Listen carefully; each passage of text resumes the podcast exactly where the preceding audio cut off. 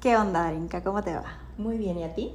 Muy bien, también. Pues este es el segundo episodio del acercamiento que nosotros tuvimos al cáncer. Y pues vamos a seguir hablando un poquito de eso porque, como les dijimos la vez pasada, es un tema muy extenso. Y la vez pasada hablamos un poquito más acerca de lo que sentimos nosotros con el diagnóstico, cuando nos dijeron tu papá tiene cáncer, cómo se desarrolló más o menos esa parte. Pero ahorita yo creo que vamos a adentrarnos un poquito más en la enfermedad en sí, cómo vivió cada una y nuestra familia la enfermedad de mi papá, él mismo también, ¿no? ¿Tú te acuerdas la primera vez que se despidió mi papá de nosotros?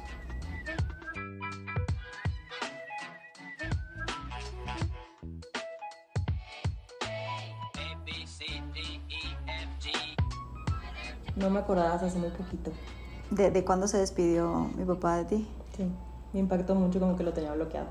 Pues es normal, güey, es normal. Yo, yo, yo me acuerdo porque yo me acuerdo que se despidió, pero yo no me acuerdo qué me dijo. Sí, es cierto, no me acuerdo. Y sé que se despidió por la forma en que me habló, por la forma en la que estaba, por, por cómo, cómo me dijo las cosas, pero no recuerdo qué me dijo Iba para a nada. cirugía. Iba a entrar a cirugía porque, voy a retomar un poco, a mi papá le diagnosticaron cáncer y como al año más o menos, entró por primera vez a un hospital. Por primera vez en su vida no, porque lo operaron una vez de la clavícula, Sí. pero entró por primera vez en su vida durante su enfermedad a un hospital. Y fue porque estas personas que lo estaban tratando no le estaban dando un medicamento para el dolor y le decían que se mantuviera como estaba cuando mi papá estaba sintiendo mucho dolor y aparte sus ojos y su, y su piel se empezó a poner amarilla. Sí. Entonces una persona que nosotros conocemos y un médico nos dijo, ¿saben qué? Llévenselo porque muy probablemente necesite un stent, que es como un, una mallita que se pone dentro en unos conductos biliares que se seguramente tenía tapados entre por medicamentos, por la bilis, etcétera. Y pues lo tuvimos que hidratar nosotros como en, en la casa, yo no estaba presente, estaban ustedes, y después lo llevamos al hospital. Esa fue la primera vez que entró. Y durante ese tiempo, durante ese momento, pues nos estaban diciendo que sí, que tenía tapado eso, que había que ponerle ese stent, que era algo que se hacía por, por la boca, como una endoscopía, por así decirlo. Y que era relativamente fácil, ¿no? O sea, es como una mallita expansora, ¿no? Así como Tal cual. Está, está como una tubería, Sí. literal está tapada, entonces lo que hace es destaparlo y, y hace como que, ¡pum!, las paredes que le entre más y los conductos, destapa la cañería prácticamente. para que pueda fluir todo Ajá, bien. Era sí. algo relativamente fácil de hacer y hasta ahí todo perfecto. Pero en el momento en que mi papá entró a esa, no se le puede llamar cirugía, a ese procedimiento, intervención, procedimiento. Estuvimos esperando mucho tiempo cuando nos habían dicho que Era era algo... media hora, 20 minutos, ahí nos vemos Exactamente, ahorita. sí. exactamente. Yo me acuerdo de estar muy nerviosa y decía, pero es que ¿por qué no preguntamos? ¿Por qué no vamos? ¿Por qué esto y el otro? No, espérate y espérate. Y yo no podía porque me sentía muy ansiosa, no podía creer. Yo quería que fuera el tiempo que me habían dicho que era, pues. Y cuando preguntamos y bajamos al, al lugar, pues ya nos dijeron que, que les estaba tomando más tiempo de lo que creían. Y lo que nos dijeron al salir el, el médico fue que no, que no pudieron, que no pudieron destaparla porque hay veces que es un agujerito muy chiquito, por así decirlo. Y con que tú piques alrededor de eso, pues al final de cuentas no llegas al lugar al que tienes que llegar. Y no se pudo.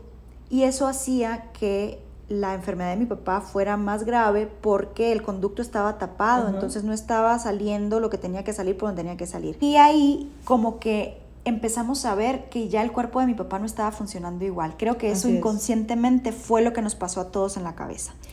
Así y mi papá creo que también ya se sentía muy mal. Sí. Y visiblemente, Brim, yo me acuerdo que eso fue, yo creo que eh, muy al inicio de año del 2019, yo creo, Sí. ¿no? Yo recuerdo que acababa de llegar, que fui a Monterrey. Me tiré del bungee, by the way, en ese, en ese sí, ¿no? Venía con las emociones fuertes. Y llego y lo veo amarillo. Me, me, impactó mucho porque yo lo dejé de ver que una semana que me fui y ya ves que de pronto te das cuenta, o sea, dejas de ver algo y luego volteas y te es más eh, simple distinguir ciertas diferencias. Y recuerdo que entré al cuarto y lo estaban hidratando, así como tú dijiste. Estaba en la cama. Me causó mucha impresión porque estaba de verdad muy amarillo. Y me acuerdo que mi mamá me preguntó, ¿no se te hace un poquito amarillo? Así yo no sé casi si cantarle los Simpsons a mi mamá, así, ¿no? Era muy impresionante y me empecé a asustar. Y ¿sabes qué fue lo que más me, me sacó de onda? Que creo que tendríamos que volver un poquito atrás, que los doctores tratantes en ese momento no nos dijeron que esto podía pasar, lo cual después nos enteramos que era muy común en pacientes de cáncer de páncreas sí. y que es algo que se tiene que estar monitoreando. Pues nos asustamos el doble, porque si ya es tenebroso, por así decirlo, a enfrentarte a eso sabiendo que podía suceder, como no nos habían dicho esto y es más, cuando lo abordamos con los médicos tratantes o con las personas tratantes en ese momento, dijeron, ah, no es tan necesario, pero si lo quieren hacer. Yo lo recuerdo porque yo fui a esa cita. Brigitte se está retorciendo. Sí, pero sí es algo de retorcerse. Por eso creo que tendríamos que ir un poquito también más atrás de esto. A partir del diagnóstico de mi papá empieza a cambiar muchísimo los hábitos. Mis papás tienen que estar viajando cada cierto tiempo, que son tres horas de Hermosillo a, Ciudad de Obregón, todas las semanas para recibir tratamiento. Mi papá se veía relativamente bien durante mucho tiempo, iba a trabajar, ya lo habíamos mencionado, todo súper bien. Y no recuerdo, pero, pero pasaron los meses, como a los ocho meses, se hace un estudio y los estudios iban mejorando, al parecer, según estas personas que lo estaban tratando. Y salió muy bien en uno de ellos y una de las personas dijo, pues es que esto entonces quiere decir que estás en remisión. Y lo pusieron en remisión. Remisión se le llama en, cuando tienes cáncer como que ya no tienes cáncer y hay que estarte monitoreando, pero ya el cáncer desapareció. Sí. Eso es lo que le dijeron a mi papá en un momento dado, que ya no tenía cáncer, que estaba en remisión. De hecho, después aprendí que el, el término técnico de remisión no es ya no tienes cáncer, sino por el momento no lo tienes, porque luego el tratamiento es como una enfermedad crónica o como una adicción que te tienes que estar, ya sabes, cuidando todo el tiempo y, constantemente en rehabilitación, que esa, eh, hablamos el, la sesión pasada, o más bien el episodio pasado, que hay tres niveles de prevención. El tercer nivel de prevención es rehabilitación y prevención de la enfermedad de nuevo. Y ahí es donde cabría mi papá o las personas que están en remisiones. Me tengo que seguir checando, ¿no? Por el momento no hay rastros de, de, de lo que te trajo pero eso no quiere decir que no te tengas que cuidar y no tengas que tener otros cuidados como de salud y estilo de vida, comer y todo lo demás. El diagnóstico, por así decirlo, de remisión hizo que le cambiaran el tratamiento y que le disminuyeran, es más, le quitaron el tratamiento, ¿puede ser? Le quitaron las quimioterapias y se fue directamente a lo que llamaban como un protocolo nada ah, más de, no sé qué, medicamentos, etcétera. Cabe aclarar, y lo voy a mencionar, mi papá tomaba como 45 pastillas al día que le deshicieron, no sé, probablemente es una de las razones también por la que fue más rápido el tema de lo de las vías biliares. Yo no sé cómo mi papá zafó de tener una supergastritis porque tomaba muchísimas pastillas y eran pastillas que no eran para el cáncer, es decir, eran pastillas desinflamatorios, antihistamínicos, nada que ver, porque eso creía la persona que lo estaba tratando que lo iba a curar por los compuestos. El sustento era que por los compuestos en combinación con otros tenían cierto efecto según sus estudios y estudios realizados. Entonces, ese tratamiento era el que estaba llevando. Y neta, una vez lo contamos, ¿eran cuántas pastillas al día? Sí, como 45, como 45. La cosa aquí a lo que quiero llegar rápidamente y el tema de, de lo que decíamos la vez pasada, el podcast pasado y lo que dijiste tú ahorita en cuanto a que lo maltrataron y le dieron también un mal tratamiento en cuanto a su enfermedad, tiene que ver con cómo llegó mi papá al hospital y en qué estado. Porque lo que decías tú ahorita, le decían, no es tan necesario, pero pues bueno, y estaban medio molestos porque lo íbamos a llevar a un hospital al que ellos no habían accedido casi, casi, ¿no? Bueno, hablando un poco de esto, cuando mi papá lo pusieron en remisión, cabe aclarar que el TAC que le hicieron no era un TAC contrastado. Mm. Y solo... ¿La primera vez? No, no, cuando lo pusieron en remisión. Ah, ok. Cuando a mi papá lo pusieron en remisión, le hicieron un TAC sin contraste. Tú tienes cáncer y te hacen un TAC sin contraste, no te va a salir la bola ahí. Sí, es como tomar una foto sin luz. Exactamente, no lo pudiste haber dicho el, mejor. El contraste es la luz, entonces pues no vas a salir en la foto porque no hay luz. Así, así. El tumor básicamente, o, poner en las cámaras, en las cámaras el análogas. estaba haciendo la mala seña y no nos dimos cuenta. No nos dimos cuenta. Porque no estaba contrastado. Porque no estaba contrastado. Total que a mi papá lo diagnostican con, en remisión después de cuatro meses de que le habían hecho otro TAC contrastado y el tumor seguía igual y yo dije, a ver, esto no puede ser y empezamos a sospechar. Incluso mi papá estoy segura que sospechaba un poco. De hecho, o sea, cuando le dijeron remisión, dijo, no, no lo creyó. Mi mamá creo que fue la más feliz. Yo también me la creí completita. Yo recuerdo que tanto tú como mi hermano estaban súper escépticos a, a eso y mi papá también. ¿Sabes qué? Y tú me lo has mencionado. Creo que fue escéptico porque se sentía mal. O sea, dice, ¿cómo me están poniendo en revisión y me siento de la chingada?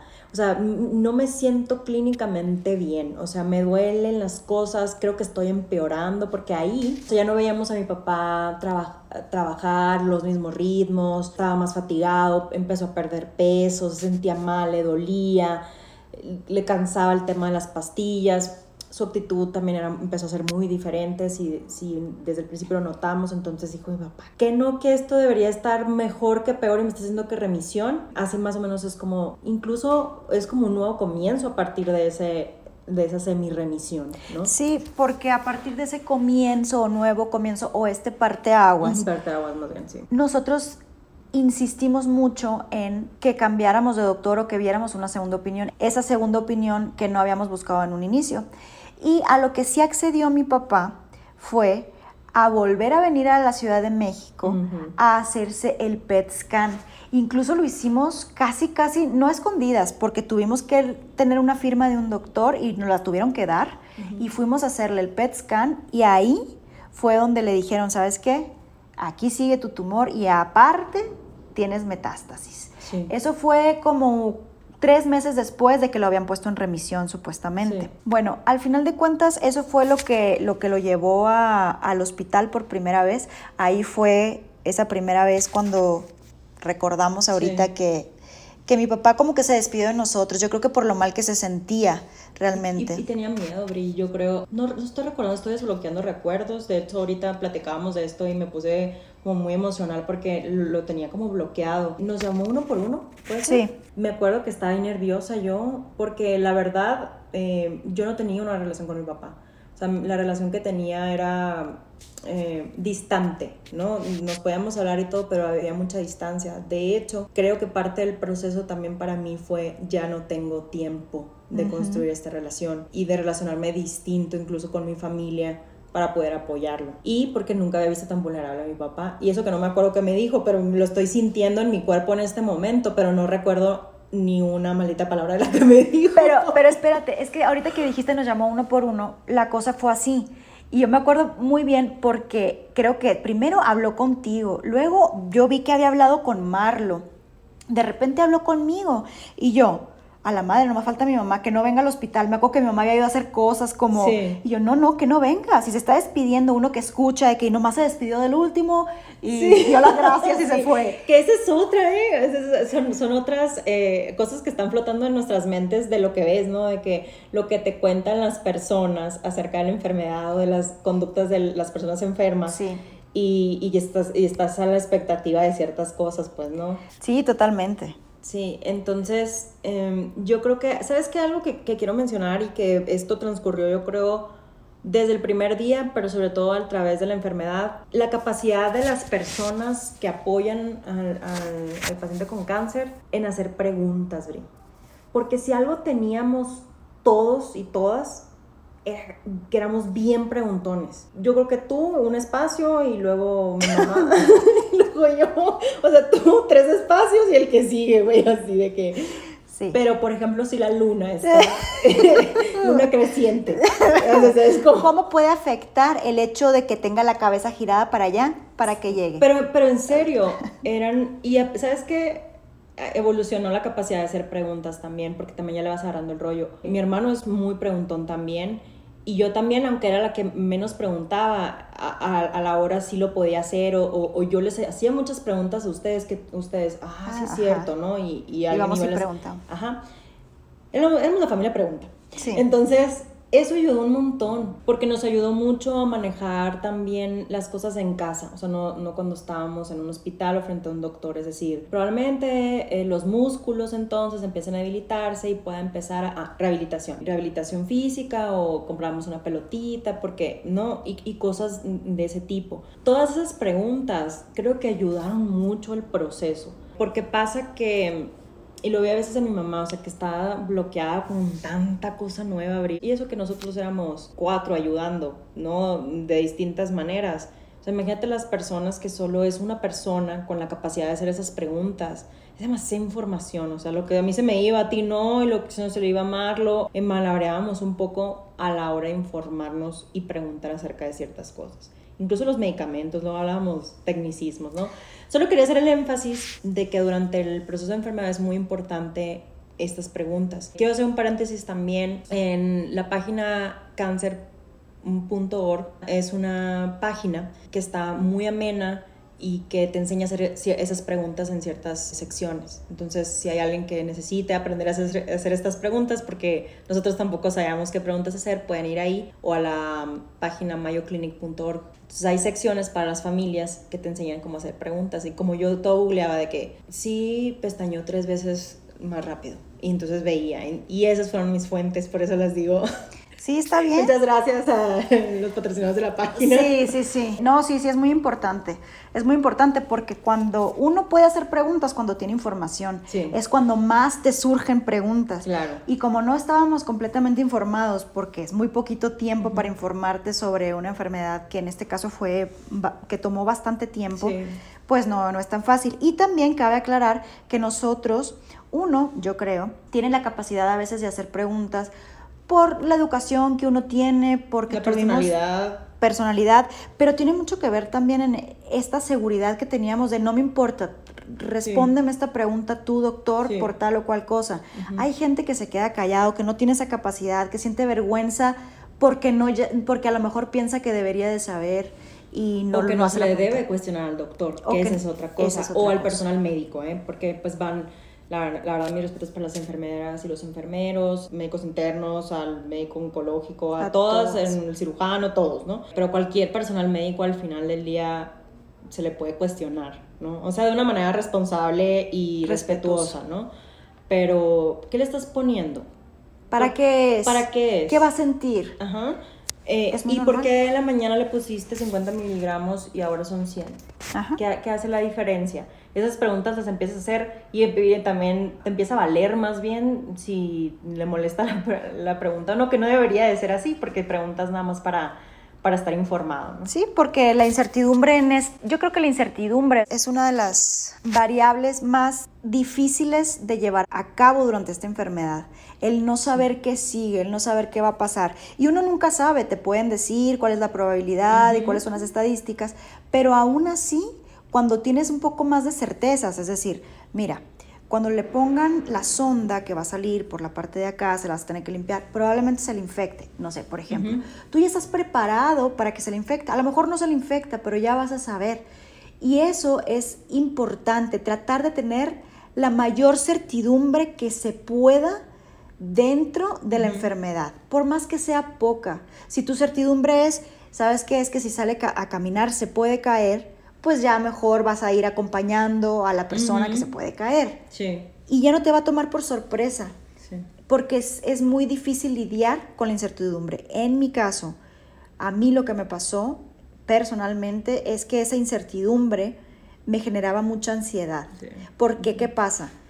Se veía que mi papá iba en decadencia sí se veía, pero a la vez tenía unos días, muy pocos, pero unos días en los que subía un poco de peso o sus exámenes salían mejor que los de la vez pasada o no requería hidratación, por ejemplo, en una semana y uno sentía que ya eso estaba bien o podía caminar mejor o se cansaba menos. Es una mejoría, cuando en realidad no lo es, pero eso es cuestión de incertidumbre, las ganas que tienes de que esa persona mejore. Y hay veces que la información que te dan, que a veces es muy clara y te dicen, ¿sabes qué? Es que ya es necesario tratarlo, por ejemplo, con cuidados paliativos.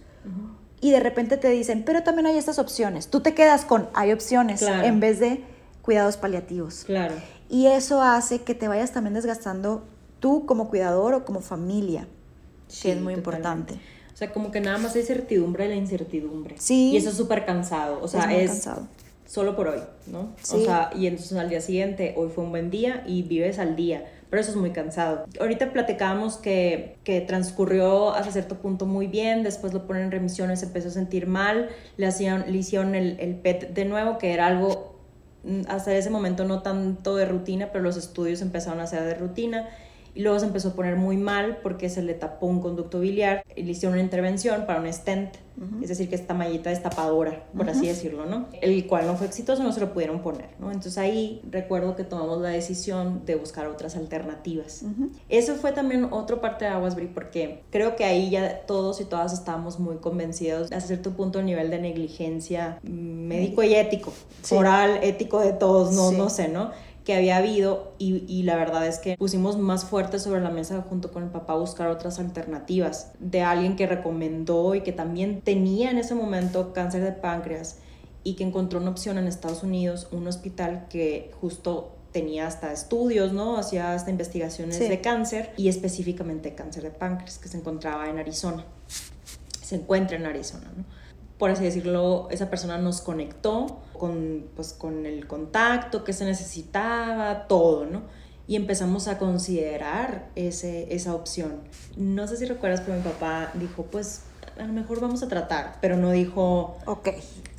Vamos. Jalo, jalo, no. no. o sea, seguía no convencido de eso porque era migrar a la medicina tradicional. Sí. Y aquí quiero recalcar algo también muy importante. La medicina tradicional, ya le había dicho que le quedaba poco tiempo de vida. Entonces, pues así como acabas de decir tú, me, no, me voy con lo que mejor suene. Sí, porque, porque, a ver, o sea, se trata de mi vida y me va a doler y mm, medicina tradicional también en su mente, también por la información que ella tenía, era dolorosa, en las quimioterapias tradicionales eran, hacían mucho daño a las células, o sea, eso era la información que él tenía y por eso como repudiaba, no repudiaba, pero no no quería la alternativa de, la medicina tradicional, entonces ir a Estados Unidos era irse a la medicina tradicional. Y no sé si esto mm, valga la pena mm, decirlo, pero lo voy a decir solo para que no pase, pero prácticamente nos fuimos a escondidas del otro doctor, güey. Sí, porque está, ya estaba enojado porque nos habíamos llevado a, hacerle, el stent. hacerle el stent, ¿no? Entonces sí, eh, sí fue un poco eso.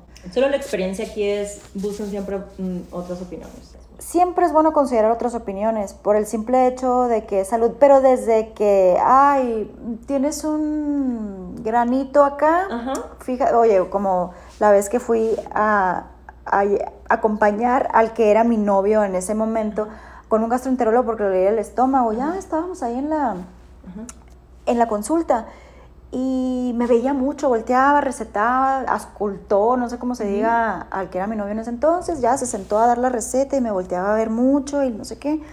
Y al final que terminó me dice, ¿nunca has pensado en quitarte ese lunar? Un gastroenterólogo, ¿ok? Bueno. No sé por qué salió este tema que estábamos diciendo. Que, ah, que, busca otro, otra opinión. Otra opinión. Hasta un gastroenterólogo me quería, yo, pues si fuera un dermatólogo, le digo que sí. Sí, de que hoy se ve sospechoso, pues no sé. O sea, pues Pero aparte me dijo, rapidito de aquí, llego con una anestesia local. Él, ah, el gastro. El gastro, ah. él. Ah, ah, bueno, sí, él se hizo la segunda opinión solito. Más triste. No sabía eso. Sí, sí. no sabía esa anécdota. Oye, pero bueno, siempre yo creo que es necesaria una segunda opinión, como para que uno también tenga opciones e información para tomar una decisión pues más informada. Claro. Y bueno, recuerdo que entonces tomamos la decisión y nos fuimos a Phoenix, Arizona.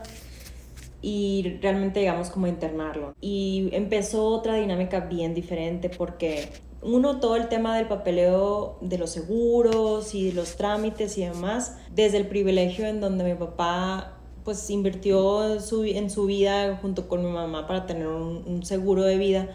Seguro de gastos médicos mayores. Un, perdón, un seguro de gastos médicos mayores, sí. Eh, entonces, pues, e, eso quieras o no, requiere un chorro de esfuerzo, es papeleo, es... La verdad que nuestro asesor nos ayudó un montón. Entonces, llegar al... Vamos todos para el hospital, no sabíamos qué esperar, otro idioma, abrí, aunque lo dominamos, los, los tecnicismos a lo mejor en ese momento no. Mi papá no hablaba inglés. Era traducirle todo. Entonces, imagínate, Bri, qué difícil. Si ya era difícil que te lo dijeran en español, imagínate ver a gente hablar sobre ti y sobre tu enfermedad y estar escuchando.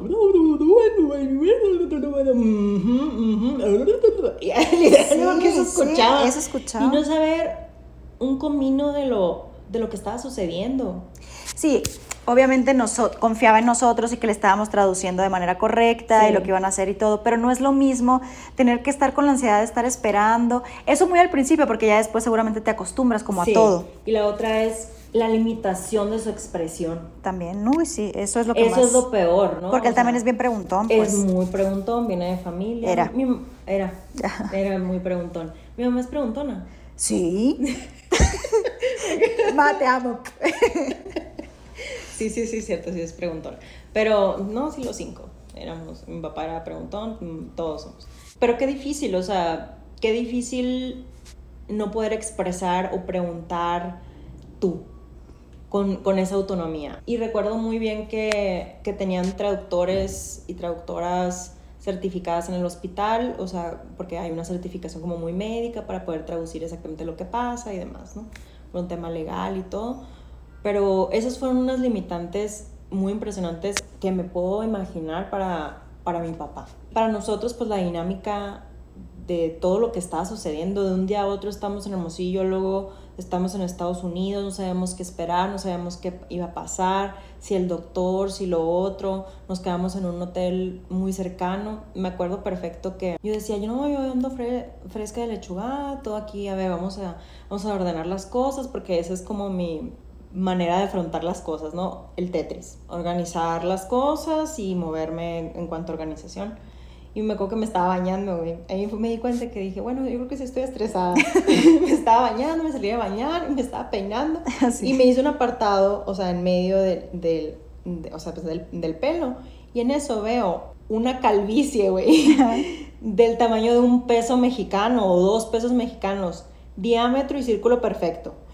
Y yo me agarro la cabeza y digo, ¿qué es eso? Y me empecé a ver calva calva de un diámetro de dos, dos pesos y, y, yo dije, no, ¿qué me está sucediendo? Y, yo, y me tocaba y se me sentía la piel, nada más el cráneo.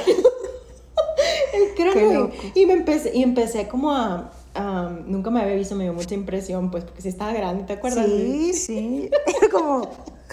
Sí, era una pequeña isla, ¿sí? Sí, sí, sí. Y, y empecé a googlear de que alopecia, yo no manches, así pero era por estrés, es como algo autoinmune, como que las células empiezan a comer entre por el estrés. Yo digo, ah, entonces esto sí me está afectando. Pero así, a mí al menos así se me empezó la manifestación. No lo había sentido, no había escuchado a mi cuerpo antes de eso. Al parecer todo fue muy bien en, en Estados Unidos, como que decidieron tratarse ahí. Entonces eso fue un parteaguas también de una dinámica súper diferente. Fíjate que ahorita que estás hablando de la alopecia, de tu episodio alopésico, yo me voy a ir un poquito más hacia atrás.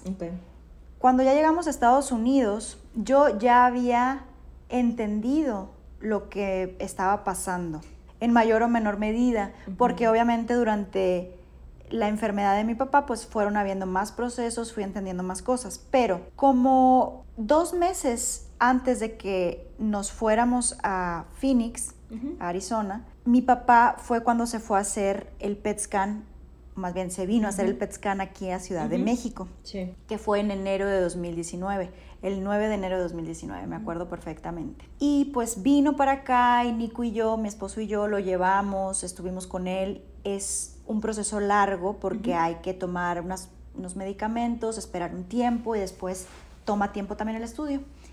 Y conviví esa parte con él y después estuve como muy preocupada de papá, ya te tomaste las pastillas y que lo sacaran a tiempo y que si ya porque no había comido, etc. Y mi papá se dio cuenta como de mi, de mi ocupación o preocupación en ese momento.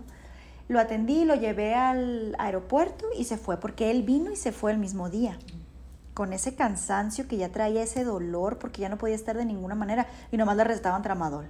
Tramadol de 50 miligramos. Tramadol es, para el dolor, ¿no? Es, es para el dolor, es un analgésico, pero te lo dan hasta después de una cirugía como de del dolor de muela y mi papá tenía un dolor horrible, o sea, el tramadol no le hacía nada ni cosquillas. Pero bueno, el punto es que como a la semana vimos a, a un doctor porque los estudios arrojaban que aparentemente había metástasis en hígado.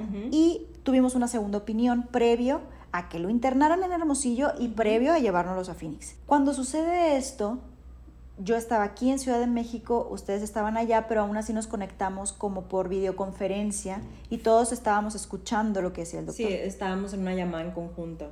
Mi mamá y mi papá estaban juntos en casa. Sí. Mi hermano y yo estábamos en la oficina. Ajá. Tú estabas acá. Sí. Y ya, del doctor, no sé, en su casa, no sé. En sí, en algún lugar de Estados Unidos, porque ahí vivía. Y al platicar, pues nos dijo, sí, evidentemente esto es metástasis, estuvimos hablando un poco, le hicimos algunas preguntas y mi hermano hizo una de las preguntas que yo creo que más nos impactó a todos. Después de este diagnóstico, después de tener estos resultados, ¿cuál es su tiempo de vida? cuánto tiempo le quedaría, por así decirlo. Y el doctor nos dijo, estaba esperando que me hicieran esa pregunta, como que él no quería abordar el tema sin que nosotros lo preguntáramos y nos dijo, cada cuerpo es diferente, pero generalmente es entre cuatro y seis meses. él, nos dijo esa cantidad de tiempo por cómo estaba ahí, ¿no? En ese momento. Y como que hubo un silencio medio de, de, de, qué decimos, qué hacemos. Y siguieron viendo algunas preguntas, nos despedimos del doctor. Y me acuerdo que yo como que no entendí muy bien ese diagnóstico. Después hablé con mi papá en una llamada y se soltó llorando y me decía es que lo que yo no quiero es que sufran. Eso siempre, nos decía. Bueno, pasó eso, que creo que para todos fue muy fuerte escuchar, pero lo digerimos de diferente manera. Yo hasta ese momento, ya había pasado ya más de un año, un año, tres meses más o menos, yo no, no había experimentado mucha tristeza ni mucha angustia. Yo como estaba lejos, aunque iba y venía, y no lo veía todos los días, no podía imaginarme, no podía ver realmente lo que estaba pasando y yo estaba un poco alejada y por lo tanto no sé si era un poco de negación y un poco de no estar en el momento. Pero cuando vino a hacerse ese estudio y después de que recibimos esa noticia y tuvimos esa conferencia, como a los cuatro días más o menos, fui yo a un evento social de una de mis amigas, era su shower, se iba a casar y fue a su shower. Y estaba ahí, estaba conviviendo y todo, y en eso llevaba como media hora ahí. Me llega un mensaje de mi papá que decía, me, agradecía, me daba las gracias por, por haberlo atendido, como lo atendí, porque estaba muy orgulloso de cómo una hija cuidaba a su padre o atendía a su padre, una cosa así. Lo estaba leyendo y, y mientras lo estaba leyendo, me dolía la garganta del nudo. Ya sabes cuando te duele, cuando, cuando es tan grande que, te, que aparte de que te cuesta tragar, te duele porque sientes que se te va a salir. No, no era quemar, era algo que no subía, no sé cómo decirlo. Fui al baño y dije, no, me salí porque estaba a punto de llorar y dije, lo que estoy sintiendo no va a parar. Y me, me tuve que despedir, me despedí solo de la anfitriona, por así decirlo, ni de mis amigas ni nada, y me fui. Y iba por periférico y me tuve que orillar porque empecé a hiperventilar de tanto que iba llorando. Porque en mi cabeza creo que yo ya había entendido lo que significaba, porque para mí eso que me dijo mi papá, mi papá nunca me había dicho que estaba orgulloso de mí. Por lo tanto, yo como que mi inconsciente sintió que se estaba despidiendo de alguna manera, aunque le faltaba un año para que realmente falleciera, pero yo sentí que se estaba despidiendo. Ahí me cayó el 20.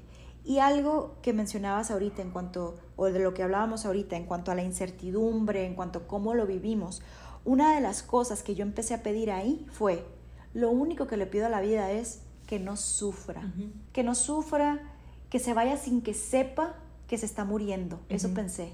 Sí. No hubo forma. Sí, no hubo forma. Justo que se haya quedado más aquí, que haya estado vivo más del promedio, creo que imposibilitó lo que acabas de pedirle, lo que le pediste a la vida en ese momento. Pero aparte, algo importante que considero de mi petición es que uno no sabe lo que está diciendo, lo que está pidiendo, porque uno dice, no, nomás que no sufra y después va cambiando. Por ejemplo, ok, estamos en Phoenix y tiene intervenciones y tiene estudios y lo pinchan y le ponen un catéter central para, para ya no estarlo pinchando en otros lados de sus venas para darle las quimioterapias.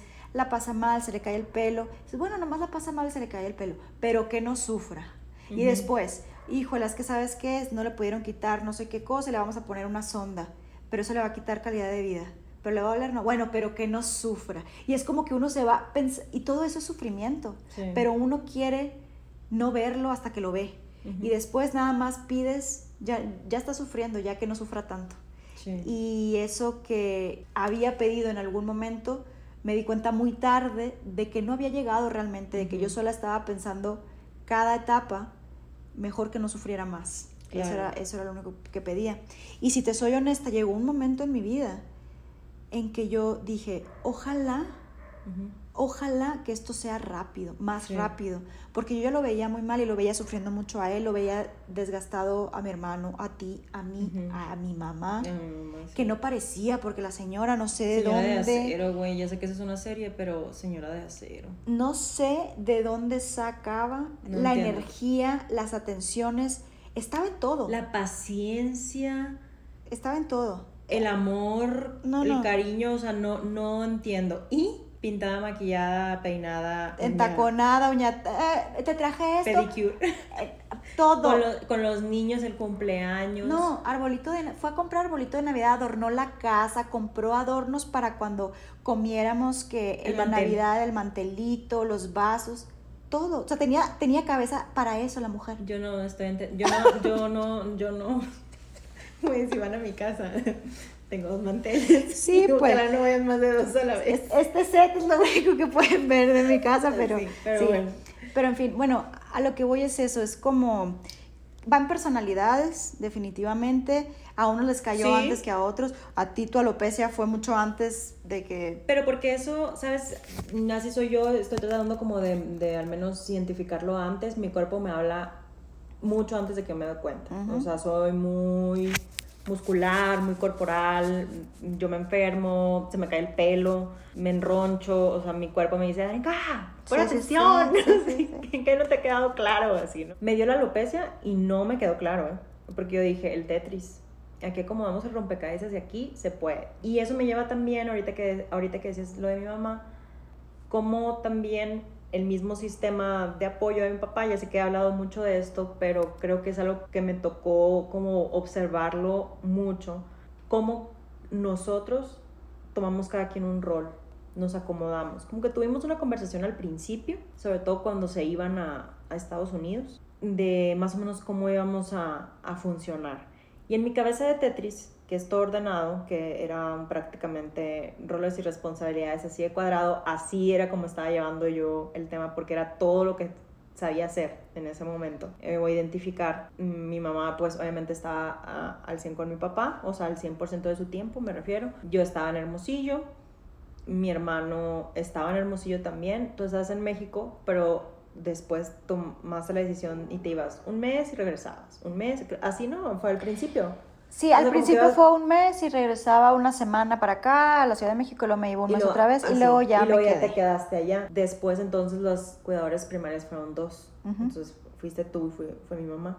Y justo les tocó lo más pesado, que es estar 24/7 ahí. Y ver desde una forma muy diferente la enfermedad, desde la decadencia, desde lo que para nosotros nos parecía una, a veces una mala actitud o una mala voluntad y era simplemente el esfuerzo más o sea, extraordinario que alguien pueda hacer de valentía y heroico. Mi papá lo estaba haciendo, nada más solo nosotros no lo veíamos, ¿no? Ni nosotras tampoco a veces. ¿eh? Sí, sí, sí, sí, de, de acuerdo. Pero lo, lo, que decía es que les tocó lo más fuerte porque durante esos procesos de enfermedad, sobre todo cuando ya hay una metástasis, lo que aprendí es que nada volvió a ser como el primer año, que prácticamente era la vida normal, porque mi papá iba, iba comía, eh, no tenía más dificultades. Pero luego en el proceso lo cansado también para la familia y sin duda para el paciente es entrar y salir de hospitales, perder ciertos sentidos, de pronto por las quimios empezó a no, no les sabía la comida. Les sabía a metal y también como tomaba muchos medicamentos para el dolor, que esa es otra cosa, allá lo primero que hicieron fue quitarle el dolor. Quitarle el dolor. Algo que no hicieron nunca aquí. Pero aparte de quitarle el dolor, los medicamentos que tomaba para el dolor le hacían estar como más sensible de sus nervios, pero también es como que te atontan un poco. La morfina, por ejemplo, la oxicodona y esas cosas como, que te, como que te nublan un poco y no estás al 100% en tus conversaciones, entonces olvidaba cosas, etcétera. Eso también iba perdiendo. Pues. Entonces es muy cansado para las personas que nos escuchan y han pasado noches en el hospital. Es muy cansado la hospitalización, el proceso de hospitalización para la persona sin duda, pero para las personas que lo cuidábamos o lo cuidaban, la dinámica de dormir, nunca duermes bien. Por su deber entran las enfermeras a las 3 de la mañana, a las 6 de la mañana, que si tenía restricciones alimentarias, que si el doctor, que si el esto, que... Entonces, toda la noche. Toda la noche. Yo me acuerdo que en ese momento momento yo iba, no sé, cuando tú te fuiste cada, cada mes yo creo que iba o cada tres semanas, una cosa así, ¿no? Porque pues yo tenía una empresa, tenía proyectos grandes en ese momento y la verdad es que durante mucho tiempo, lo hablaremos de eso en otro podcast, pero pues mi vida fue el trabajo. Entonces yo ya no sabía qué hacer para malabarear esto. Y algo que te enseñan en esos procesos y que de verdad te reinventan es que si antes lo lograbas con pico y palo, ahora la montaña es tan grande que pico y palo te desgasta. Con pico y palo me, me refiero a los recursos emocionales, económicos, de relacionamiento, de introspección, hablo de eso. Entonces yo tenía pico y pala yo dije, no, pues a darle la pico y pala, güey, eso, eso era yo, entonces me organizo mejor, decía yo, pero eso solo era un Tetris. También cuando en algún punto hablamos, ya nos estaban dando abasto ustedes porque ya estaban también bien cansadas, güey. Porque fue un momento en el que estuvo mucho tiempo o tuvo muchos ingresos, en el hospital era ese tiempo en el que creo que estuvo como veintitantos días ahí y era no podemos, ya no podemos y les pedimos que se viniera alguno de ustedes porque mi papá no sabía nada de inglés, no lo podíamos dejar solo. Exactamente. Tú ves allá en Estados Unidos donde trataron a mi papá, todas las personas que estaban ahí en oncología, estaban solos los pacientes. No había nadie a su alrededor, si acaso iban y los visitaban, sí. O los iban y los dejaban y luego recogían. Pero no podíamos hacer eso con mi papá porque mi papá no entendía nada ni se podía dar a entender en inglés. Y sí tenía como además un tipo de ansiedad por separación mi papá. Ah, sí, sí, no, no, no podía estar solo, pero tiene que ver también con, con este otro idioma, o sea, sí, sí, sí jugaba mucho ese papel. Bueno, total, yo me fui, entonces iba cada dos semanas, una semana sí, una semana no para allá, ¿no? lo que, lo que fue muy desgastante físicamente para mí, porque de Hermosillo a Arizona, a Phoenix, eran seis horas. Un poquito más, probablemente, un poquito más, por la pasada y todo. Sí, sí, un poquito más. Y en ese momento pues yo tenía mi negocio y estaba estudiando la segunda carrera. Pero bueno, la mujer del Tetris dijo, esto se acomoda así.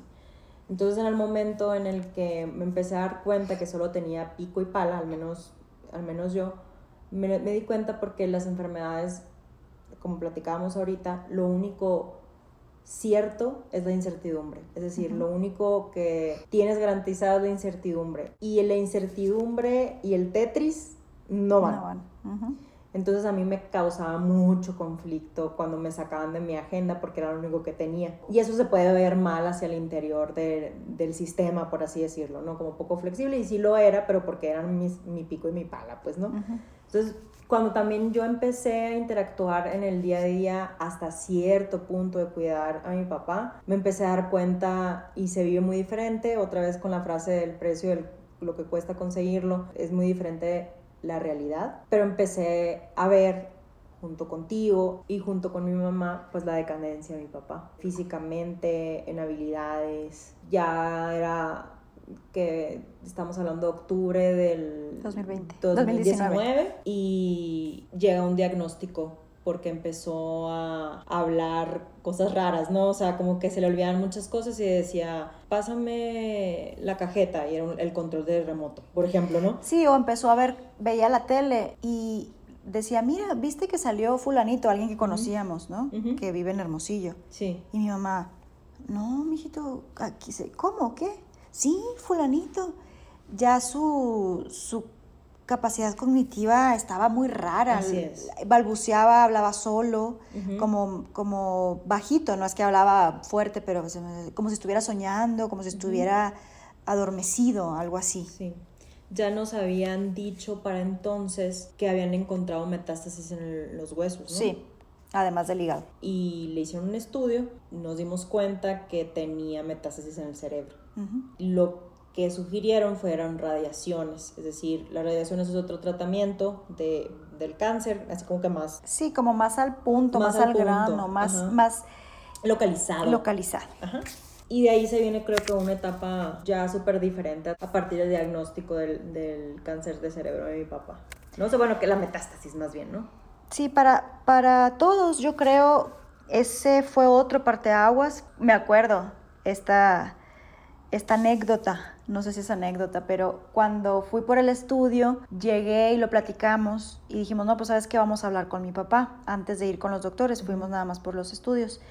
Y pues le dijimos, oye papá, mira, ya fuimos por los estudios que te hicimos, que te hiciste la otra vez, y aparentemente hay metástasis en cerebro. Y mi papá, así, le salió sin, sin pensarlo.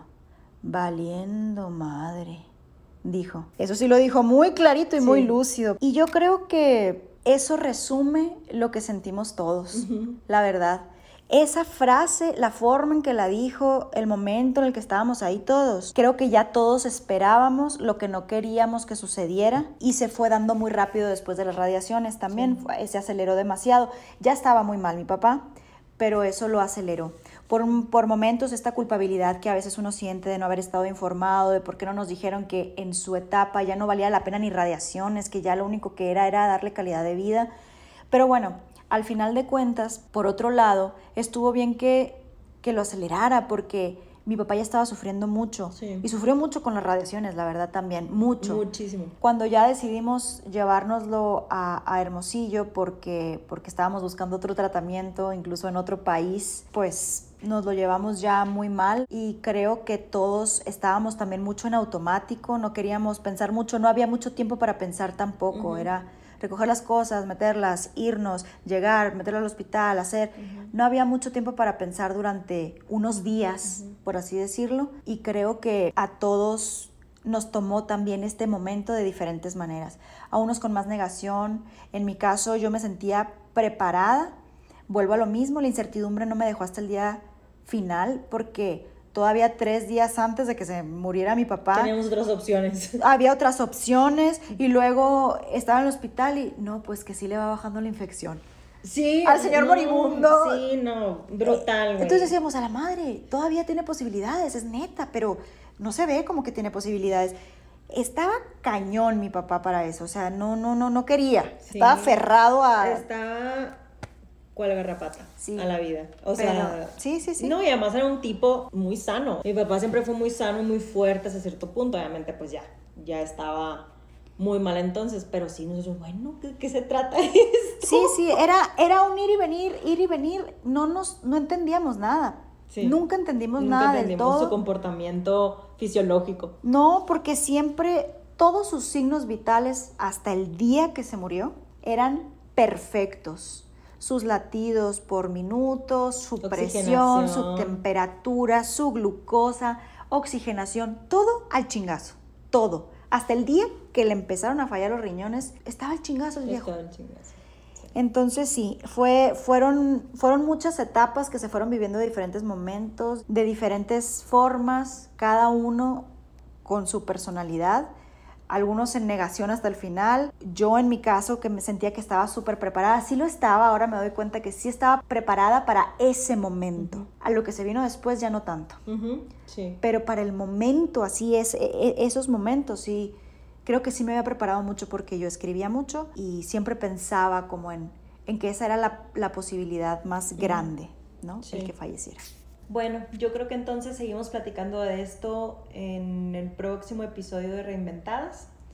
Espero que esta información les haya funcionado de algo, les haya acompañado, les haya gustado de cierta manera. Muchas gracias por escuchar y nos vemos. Hasta la próxima. Bye.